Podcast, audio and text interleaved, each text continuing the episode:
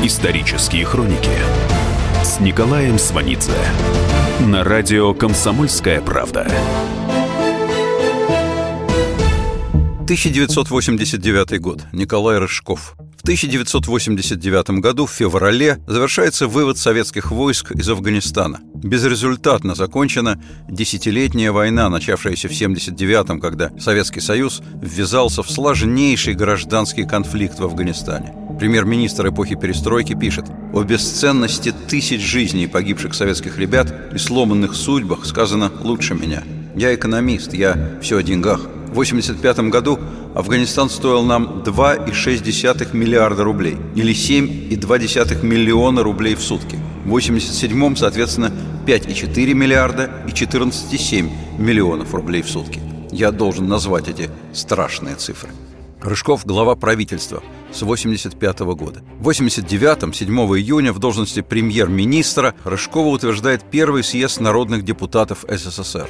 Съезд народных депутатов – абсолютно новое начинание, возникшее в результате поправок к Конституции. Этот съезд не имеет ничего общего со съездами КПСС. Это новый высший государственный орган. Съезд народных депутатов – практическое начало парламентаризма в стране, которая понятия не имела, что это такое и насколько он необходим. Впервые за долгие десятилетия советской власти в стране состоялось подобие выборов. То есть на одно место теперь был не один кандидат, как все привыкли, а несколько – эта неожиданная альтернативность тут же активизировала самые разные политические силы. Кандидаты напрямую шли к избирателям. На митингах, в подземных переходах, у метро раздавали листовки с программами. Я сам так агитировал за своего приятеля. Избирали по территориальным и национально-территориальным округам и от общественных организаций по определенным квотам. Большинство депутатов – члены партии, но это уже не означает, что КПСС сохраняет прежние позиции. Результаты первых же альтернативных и конкурентных выборов вызывают панические настроения в руководстве страны. Из 160 первых секретарей обкомов не прошли 32. В Ленинграде не избран ни один партийный и советский руководитель, даже командующий военным округом. В Москве также поражение партработников. Большинство голосов в Москве отдают за оппозиционного политика Ельцина – числе 2250 депутатов съезда масса людей, которые никогда не имели доступа к общественной политической трибуне. Теперь в результате выборов они ее получили. Из этих людей сформируется новая политическая элита, которая во многом настроена более радикально, чем сам Горбачев, а тем более большая часть Политбюро. Формирование этой элиты идет в прямом телевизионном эфире. Заседание съезда народных депутатов транслируется по телевидению. Впервые целиком в прямом эфире идет разговор о том, что происходит в стране. В домах по всей стране постоянно работают телевизоры. В коротких паузах люди обсуждают происходящее по телефону. Кто на работе, съезд слушают по радио. Обсуждают везде. В семьях, в транспорте, на улице. Депутатам граждане шлют телеграммы, которые тут же зачитываются. На этом съезде говорят свободно, к микрофонам очередь. На этом съезде символом академик Сахаров. Треть депутатов настроена независимо и критически. Две трети так или иначе под контролем партийного руководства. Эти две трети кричат и хлопают, когда Сахаров зачитывает свой проект декрета о власти, в котором предлагается отменить шестую статью Конституции о руководящей и направляющей роли КПСС. Сахарова пытаются захлопать, но это не меняет сути происходящего. Сахаров еще перед съездом говорил, неизвестно, сколько вся эта оттепель продлится. Нужно под любым предлогом выходить к микрофону и говорить правду. Если мы сможем делать это хотя бы несколько дней, у нас будет другая страна. Премьер-министр Николай Рыжков пишет в воспоминаниях «Я с восторгом вспоминаю эти первые в истории страны истинно демократические выборы. Впервые в жизни каждого гражданина появилась действительная свобода выбора власти. Хотя бы даже в том свобода, что он мог никого не выбирать, коли его не устраивал ни один из кандидатов. Рыжков здесь имеет в виду впервые ставшее возможным в 1989 году фактическое голосование против всех. То есть, когда гражданин под собственной фамилией может открыто выразить свое неприятие власти и недовольство условиями жизни. То есть, у гражданина нет своего кандидата, но существующая жизнь вызывает у него протест, и он этого не скрывает. Раньше в СССР это было исключено. Рыжков говорит, что партия, по сути, выборы проиграла. После выборов начался массовый выход из КПСС, а руководство продолжало уверять, пусть, мол, крысы бегут с корабля. Про старые советские выборы говорит, показушные, все было расписано заранее, кто, куда и за кем. Отношения Рыжкова с партией определяются его профессиональной принадлежностью. Рыжков не партийный функционер, человек с огромного советского завода, с Уралмаша, прошедший там все ступени до генерального директора, побывший замминистра тяжелого машиностроения СССР, потом зампредом Госплана. Он человек долгое время, под разным углом зрения, наблюдающий советскую экономическую систему. Он знает, что цивилизованный мир устроен по-другому. Он знает, что у нас возможности своевременных реформ упущены и знает, почему упущены. В воспоминаниях Рыжков напишет «У нас партия руководила всем. Это бессмысленная и вредная монополия». Через пять страниц воспоминаний снова «Я опять о гипертрофированной роли партии. Это боль моя». Экономическую политику определяют обкомы и порткомы. А отбери у них экономические рычаги, с чем они останутся? С набором лозунгов о руководящей роли партии? Нет, они замечательно понимали, что вся их руководящая роль только и держится на том, что они давно влезли в экономику. У меня в семье, пишет Рыжков, не было членов КПСС. Отец работал в шахте. Он о членстве в партии не думал. Брат тоже не вступил. Рыжков пишет, что он вступил в партию после 20-го съезда. Рыжков с неприкрытым раздражением поминает шестую статью Конституции о руководящей роли КПСС. Ту самую шестую статью, против которой на первом съезде депутатов в 89-м выступал Сахаров, против которой в том же 89-м году в Москве на демонстрацию выходит почти 500 тысяч человек. У Рыжкова к шестой статье свой счет. Она легализовала право секретарей и работников ЦК командовать правительством СССР, причем командовать беззастенчиво.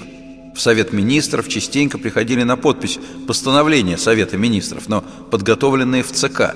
И не дай бог какому-нибудь совминовцу возмутиться, что без него его женили. У Рыжкова не раз в воспоминаниях попадается однозначно окрашенное словечко «цекисты», точно так же, как словечко «гэписты». Рыжков абсолютно адекватно, зряче воспринимает происшедшее, четко формулирует. Былые вожди превратили идею партийности в идею государственности, а саму партию в государство, экспериментировали как хотели и только ради одного – удержать власть. И дальше Рыжков пишет «Ленин и Троцкий ввели уравниловку. Сталин создаст равенство нищих. А ведь Маркс говорил о равенстве стартовых возможностей. И именно такие общества богато живут в Европе и в Америке. Коллективизацию Рыжков называет уничтожением деревни. Про властные структуры, занятые сельским хозяйством, Рыжков говорит, что они работали против народа. Слово «крестьянин» давно вызывает грустные ассоциации. Некто грязный, полуголодный, косноязычный и малограмотный. В связи со всем этим инженер и экономист Рыжков напишет о Сталине с большим чувством, чем любой политик. Скверным он был экономистом, вождь и учитель. Он всегда знал, как надо, товарищ Сталин и В и его вина, а наша беда, что история развивается вопреки его прогнозам и предначертаниям. Наше социалистическое хозяйство осталось у разбитого корыта. У Рыжкова исчерпывающе простые формулировки в отношении Сталина. Довел, как говорится, до ручки. Для Рыжкова очевидно, придуманная Сталином замкнутость, зашоренность, закрытость страны – это отличный способ сохранения власти. Теперь в стране перестройка. А он, Рыжков, премьер-министр ядерной супердержавы в период ее экономического краха. Экономику, у руководства которой он оказался, Рыжков оценивает в следующих выражениях. «Наша допотопная, скверно организованная экономика. Куда ни кинь, всюду клин». Плюс к этому на премьерство Рыжкова выпадает авария на Чернобыльской АЭС в 86 году и землетрясение в Армении в 88 В Чернобыль Рыжков ездил через несколько дней после аварии. Позже еще раз ездил. На вопрос, почему о Чернобыле сразу не дали информации, отвечает, может, зря не дали. Но это говорит в советском порядке вещей. Гласности в мае 86-го еще в помине не было.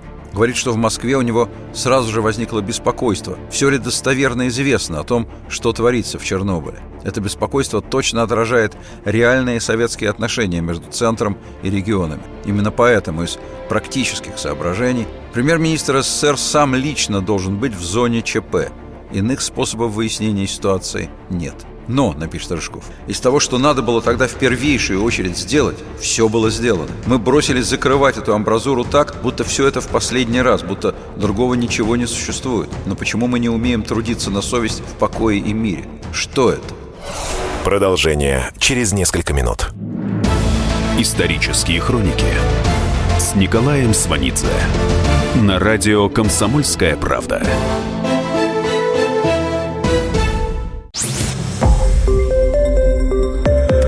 Радио «Комсомольская правда».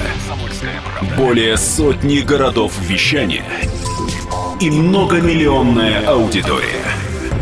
Дверь 99 и 3 FM. эм. Белгород 97 FM. эм. Волгоград 96 и 5 FM. эм. Москва 97 и 2 FM. Слушаем всей страной. Исторические хроники с Николаем Сванидзе на радио «Комсомольская правда». В 88-м Рыжков будет в Армении на следующий день после 10-бального землетрясения. Разрушены четыре города, один спитак полностью. Рыжков пишет, службы спасения людей в экстремальных условиях в СССР не было. Только гордо-спасатели. Мы поражались, когда видели оборудование спасателей, прибывших из-за рубежа. И собак, умеющих чуять людей под развалинами, у нас не было. Рыжков о себе тогда скажет. Я всего лишь премьер-министр многострадальной и бедной страны.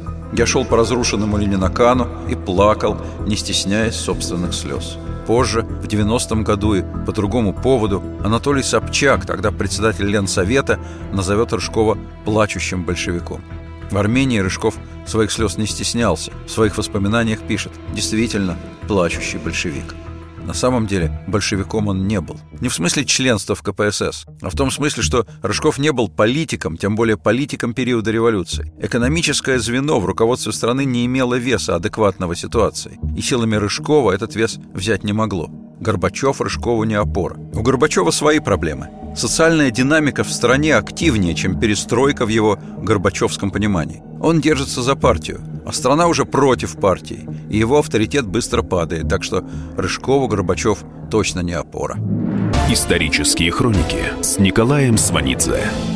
Из всех генеральных секретарей Рыжков любил Андропова. Андропов позвал его из зампретов Госплана в ЦК, где сделал его начальником экономического отдела и секретарем ЦК. Андроповское предложение дает Рыжкову ощущение неожиданной востребованности. Это особенно яркое ощущение, если учесть общий фон в стране, который Рыжков воспроизводит в воспоминаниях.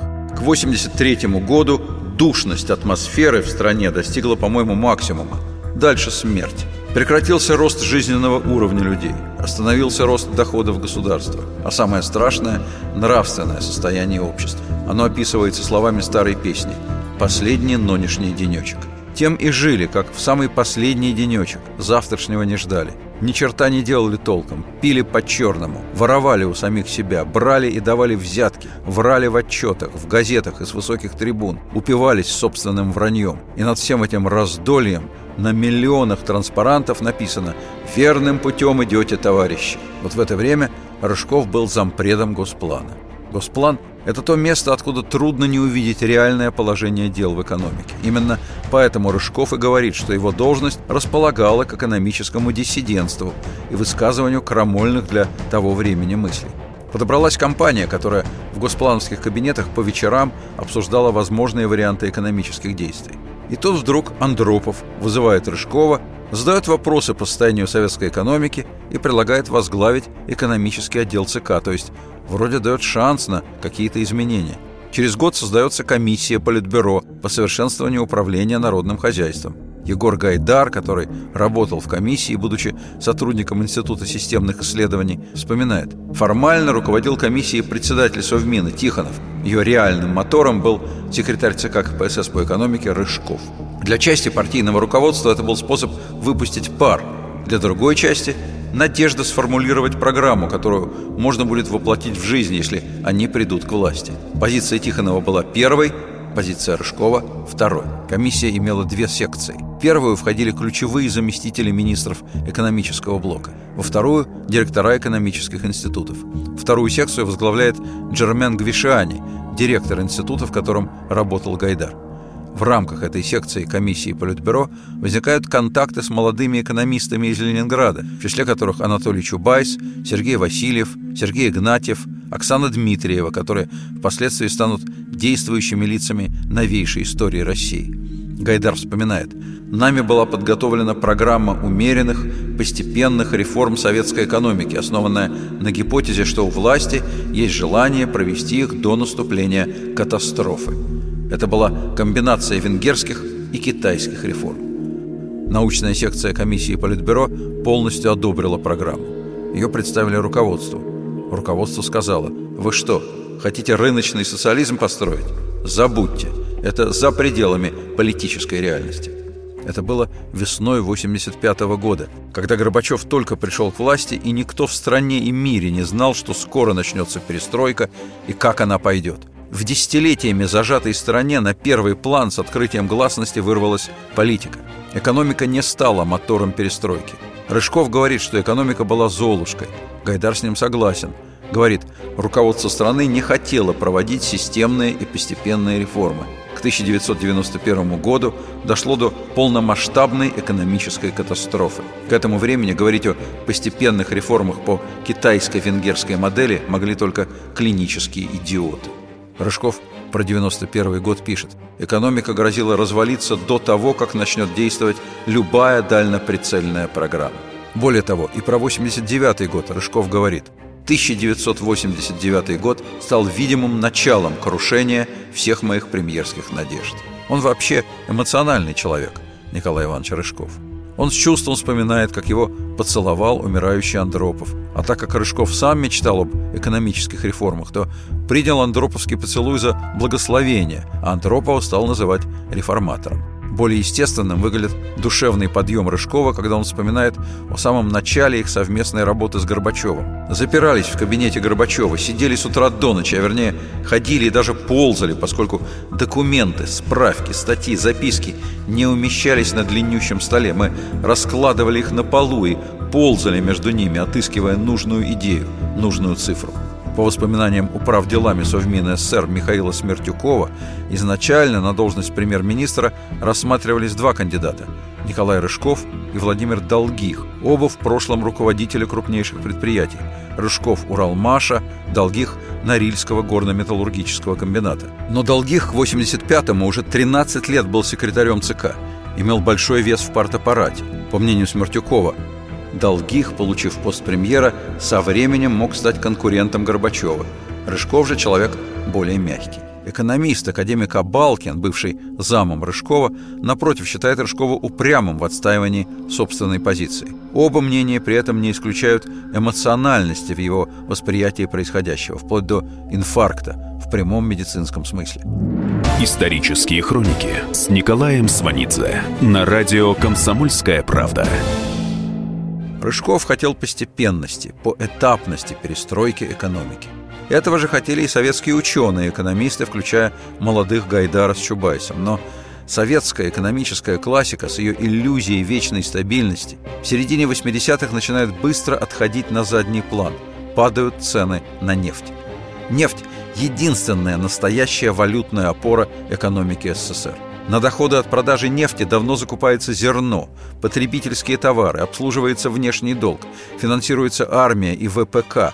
От цен на нефть зависит весь советский бюджет. Когда в 1979 году советское руководство вводило войска в Афганистан, оно, судя по всему, не думало о том, что цены на нефть могут измениться. Хотя хорошо известно, что цены на нефть зависят не только от экономических, но и политических факторов. Более того, Очевидно, что и КГБ во главе с Андроповым не выполнила свои первейшие обязанности по обеспечению безопасности страны. В 1981 году руководитель ЦРУ США Кейси совершает визит в Саудовскую Аравию. Саудовская Аравия воспринимает советское вторжение в Афганистан как потенциальную угрозу для себя – Вследствие этого меняется отношение Саудовской Аравии к Соединенным Штатам, то есть поддержка супердержавы оказывается крайне существенной в новой ситуации. Штаты, в свою очередь, нуждаются в низких ценах на нефть. По совокупности интересов Саудовская Аравия втрое увеличивает добычу нефти, и это оборачивается беспрецедентным в истории обвалом цен. Получается, что КГБ проспал ответственный момент в мировой политике, что странно, потому что именно Андропов неоднократно участвовал в манипуляциях нефтяным рынком. Так, в 1974 году КГБ содействовал Народному фронту освобождения Палестины в ведении нефтяной войны против союзников Израиля. В частности, КГБ поставлял специальные технические средства для диверсионных действий, а именно для ударов по крупным нефтехранилищам и супертанкерам в различных регионах мира – Либо в КГБ знали, что идут переговоры между США и Саудовской Аравией, сообщали об этом в Политбюро, но там были слишком увлечены игрой в Афганистане, а сам Андропов был слишком близок к высшей власти, чтобы ломать свою игру давлением на Брежнева. То есть ни в каком смысле не просчитанная советская авантюра в Афганистане к 1985-86 годам обваливает советский бюджет. Рыжков, только ставший премьером в 85-м, не скрывает эмоций. Как будто специально, нарочно, именно в 1986 году на мировом рынке произошло резкое снижение цен на нефть и газ. Его можно понять. Рухнула основа экспорта. Ее абсолютно нечем заменить. Рыжков говорит, наши товары на мировом рынке не конкурентоспособны. Продукция машиностроения шла практически только в социалистические страны. Капиталисты брали менее 6%. И дальше Рыжков с досадой. Я на собственной шкуре почувствовал, что такое торговать оружием с так называемыми друзьями. Это постоянно растущий долг за наши же поставки. Одно только общение с несгибаемым вождем ливийской джамахирии Муаммаром Каддафи, с легкостью опаздывающим на встречу аж на полчаса, чего стоило. Продолжение через несколько минут. Исторические хроники с Николаем Сванидзе на радио «Комсомольская правда».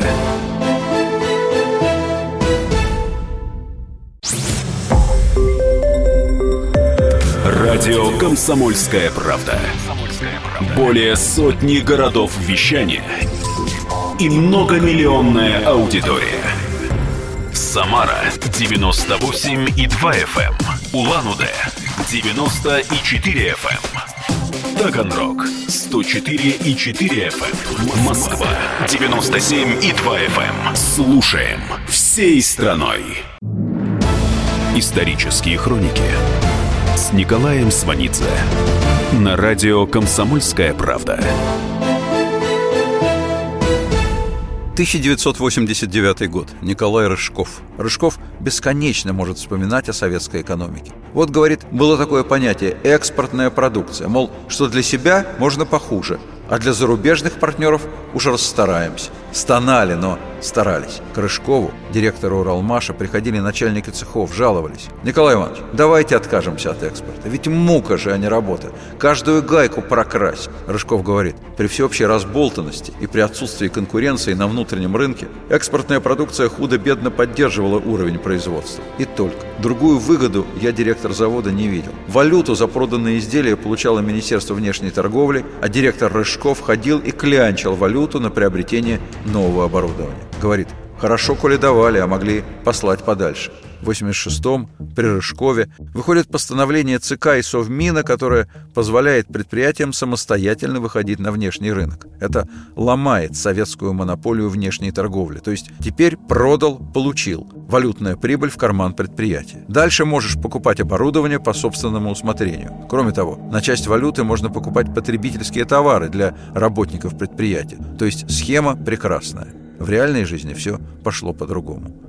Иного и не могло быть. Удивляться нечему. Советская власть не могла пройти даром для страны. 30 лет интенсивного сталинского руководства воспитали презрение к собственности, презрение к закону, отбили самостоятельность, инициативность и навыки ведения собственного хозяйства и полностью исчерпали трудовой энтузиазм. Следующие 30 лет советской власти, по сути, были массовым отдыхом от сталинизма и у руководства, и у народа. Это была заслуженная пенсия целой страны. Первые экономические возможности основная масса людей использует в соответствии с историческим воспитанием, то есть не верит, что оттепель надолго, и поэтому стремится урвать клок сдавшего слабину государства. Все начали продавать все подряд. Все, что на предприятиях было ликвидно, пусть дешево, по демпинговым ценам, главное продать. Очень быстро пошел бартер, прямой товарообмен. Больше всего все хотели приобрести товары народного потребления. Советский дефицит на все всех достал. Поэтому в ход шло дефицитное сырье, цветные металлы, любое оборудование, только чтобы получить взамен одежду, обувь и еду. Кроме того, в 1986-м принят закон об индивидуальной трудовой деятельности, разрешавший частную деятельность в создании кооперативов по производству товаров народного потребления и оказанию услуг. Кроме того, в 1987-м принят закон о государственном предприятии предприятий. Закон дает свободу в распоряжении прибылью, позволяет создавать советы трудовых коллективов, разрешена выборность директоров. Это первые, спустя 65 лет после НЭПа, шаги в направлении либерализации экономики. Рыжков на Политбюро в феврале 87-го говорит «Десятки лет мы отвергали кооперацию. И, может быть, многих безобразий не было бы, если бы мы шли от Ленина, как начато было в 20-х годах. Вне стен Политбюро до Ленина никому нет дела. По-крупному в кооперативную деятельность сходу включается Комитет государственной безопасности. Под его крылом создается государственно-кооперативный концерн, который начинает торговлю оружием. В 89-м дело вскроется, будет скандал, который затронет и Рыжкова. Рыжков оправдывается, говорит, что в КГБ вроде как жуликов меньше, чем в других структурах, и что в деловых качествах гэбистов он не сомневался. Потом Рыжков скажет, что его откровенно дурили. Уровнем ниже та же история. Полученную самостоятельность члены Советов трудовых коллективов воспринимают буквально. Раз в ход пошел революционный лозунг «заводы рабочим», значит, в первую очередь следует поднять работникам зарплату. В кооперативах зарплата растет еще быстрее. И в 1989 году вдвое превысила зарплату рабочих и служащих. Но тенденция и в кооперативах, и на госпредприятиях одна и та же. Люди одни и те же. Более того, Большинство кооперативов создается при государственных предприятиях. Кооператив берет сырье у госпредприятия по госцене, изготовляет, условно говоря, вареные джинсы из этого сырья и продает по рыночной цене. Или просто перепродают продукцию госпредприятия, а прибыль делится между руководством предприятия и кооперативом. Это и есть начальный период сколачивания будущих состояний. Рыжков объективно оценивает то, что получилось после начала экономической либерализации. Да, люди стали получать больше денег, к этому мы стремились, но деньги появились, а товаров не прибавилось. Это называется неудовлетворенный спрос, то есть денег у людей стало больше, но в оборот они не идут, их не на что потратить. У советского государства нет товаров, и купить за границей не на что, потому что нефтяные цены упали, а на закупку самого необходимого пущены валютные резервы, которые быстро истощаются истощаются и не пополняются. При этом сохраняются высокие оборонные расходы, расходы на содержание просоветских режимов, траты на лоббистские проекты. До 1989 года на войну в Афганистане, плюс растущие внешние долги. Сочетание старых советских экономических привычек с несистемными шагами по либерализации экономики вводят страну в финансовый кризис.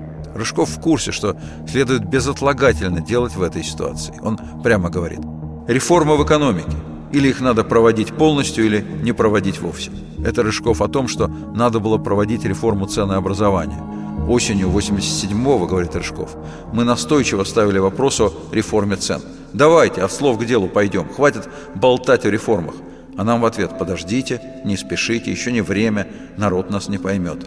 Рыжков говорит «я не настоял, и это была крупная ошибка». Горбачев не поддерживает Рыжкова с реформой ценообразования. У него, Горбачева, начинает падать рейтинг, он боится любых действий, которые могут усугубить это падение. Ни в 87-м, ни в 88-м никаких изменений в ценообразовании не происходит. В 89-м на втором съезде народных депутатов премьер Рыжков делает доклад. Крайне сложное экономическое положение страны. Бюджетный дефицит. Мы жили непосредством. Валютный дефицит. Сырьевая зависимость. Хронически больная инвестиционная деятельность. Монополизация производства. Порочная ориентация на развитие тяжелой индустрии. Крайне неблагополучная экология отсталый технический уровень, невосприимчивость народного хозяйства к техническому прогрессу. В этом же докладе Рыжков скажет без реформы ценообразования экономическая реформа невозможна. При сохранении старой системы цен главные проблемы решить нельзя. Потом в воспоминаниях напишет. Уверенно читаю. Главной ошибкой для нас, реформистов, было то, что мы разорвали реформу как раз на этом, самом принципиальном для нее вопросе. Денег у людей на руках все больше, цены старые, неизменные, советские. Товары исчезают на глазах. То, что будет после 1989 года, Рыжков называет начинающимся хаосом. Тем не менее, действия другого правительства, правительства Ельцина-Гайдара, вызовут у Рыжкова активное отторжение. В этом много личного. Он и не скрывает, говорит, «Нам не дали попытаться, мы не успели». Обида Рыжкова в сущности в том, что не достался ему президент, который подтолкнул бы его и прикрыл бы. И положил бы на это свой рейтинг. Он оценил выступление Ельцина на 19-й партконференции. «Я уважаю Ельцина за то, — пишет Рыжков, — что он смог сказать в лицо участникам партконференции то, что он думал о них». И тут же добавляет – Позже, на совещании в ЦК, я тоже говорил о катастрофической потере авторитета партии. Я говорил о замшелости руководящей структуры партии. Я никогда не дорожил казенным креслом. Если о каком кресле и жалею, то лишь об Уралмашевском. Напрасно поддался я на уговоры и ушел с завода. А в политбюро мои коллеги мне руки выкручивали. В оппозиционной среде сильных политических союзников Рыжков не искал. Более того, в 91-м Рыжков окажется конкурентом Ельцина на президентских выборах в РСФСР, хотя в воспоминаниях пишет, что упрямо отказывался от выдвижения своей персоны в президентскую должность. Пишет, что никогда не рвался к власти. Историческим фактом является то, что Ельцин однозначно победил на выборах в 91-м, и они с Гайдаром будут делать то, что другие по разным причинам не сделали в свое время. Рыжков, что бы он ни говорил потом, отлично знает факторы, которые усугубят положение тех, кто пойдет на отложенные при нем, но неизбежные реформы. Знает, как население хочет немедленно получить результаты реформ. Но как премьер-министр понимает, что быстрые результаты нереальны. Говорит, что наши условия дремучие, экономика бедная и неповоротливая, а люди хотят увидеть результат. В 87-м при нем, при Рыжкове, начинаются шахтерские забастовки. Первая в Норильске, потом по стране. Кузбассе, в Донбассе, в Караганде. Потом бастовать начнут уже не только шахтеры. Рыжков напишет, в 1990-91 бастовали все, кому жилось и работалось скверно, а скверно в нашей стране по-своему было всем. Рыжков знает цену Верховному Совету, его деятельности в период реформ. Мы стремились уменьшить дефицит бюджета, ограничить расточительность в столь сложный период реформ. Но именно депутаты Верховного Совета требовали введения в госбюджет все новых и новых статей расходов. Многие стремились решить свои отраслевые, региональные, политические проблемы. А помимо всего этого, на премьерство Рыжкова приходится начало фактического развала страны. Отдать должное Рыжкову. В своих воспоминаниях он не говорит «как же так? Это злой внешний умысел». Нет, он пишет «национальный вопрос не был решен. С приходом гласности, нации и народности должны были заявить о своих национальных проблемах. Сколько же ненависти накопили мы за долгий совместный путь к зияющим высотам». У Рыжкова личные впечатления от одного из локальных конфликтов. В июле 1989 года Рыжков был в Узбекистане после трагических событий в Фергане, где произошли кровавые столкновения между узбеками и турками-месхетинцами. Рыжков сам только сейчас узнал о предыстории этого конфликта. Поэтому в воспоминаниях так подробно пишет о ней. В 1944 году турки-месхетинцы по решению Сталина были депортированы из Грузии, где жили в Месхетии турок-месхетинцев выселяют из Грузии в Казахстан, Киргизию и Узбекистан. Точно так же, как выселяли из других мест другие народы – чеченцев, ингушей, балкарцев, карачаевцев, калмыков, крымских татар, курдов, немцев. Рыжков подробно пишет, когда турок изгнали из Месхетии, на их земли насильно переселили грузин из других районов, хотя в Месхетии мало пахотной земли. И мало кто хотел туда ехать. В годы перестройки турки-месхетинцы начали требовать возвращения на родину. Они прожили в Узбекистане более 40 лет. Они благодарны узбекам, что не дали умереть с голоду после депортации по сталинскому решению. Но они турки-месхетинцы, никогда не чувствовали себя равными в Узбекистане, не могли получать высшее образование, только работа на земле. Рыжков вспоминает. «Я сидел на лавке, на жаре, в лагере десантников, куда вывезли месхетинцев после кровавого конфликта в Фергане. Я сидел на лавке и слушал этих бесконечно усталых людей. Они спрашивали меня, разве мы виноваты в том, что 40 с лишним лет назад нас выкинули с родной земли? Я отвечал им, нет, вы не виноваты. Еще в 1988 году, говорит Рыжков, с обострением национального вопроса по всей стране был дан необратимый толчок к распаду государства, а экономика не выдержала общей нестабильности. То есть бывший премьер знает, каково это – проводить реформы, когда государство не функционирует, когда оно дряхлое, как при нем, или нарождающееся, как в 91-м. Рыжков будет искать себе оправдание. Если существует государство, возможно решение сложных экономических проблем. А тут уж, когда государства нет, продвигайся вперед, не продвигайся, результат все равно отрицательный. Но возьмет себя в руки и скажет, время казарменной экономики все-таки действительно и навечно кончилось. Это я вам как бывший премьер говорю. Исторические хроники с Николаем Сванидзе на радио «Комсомольская правда».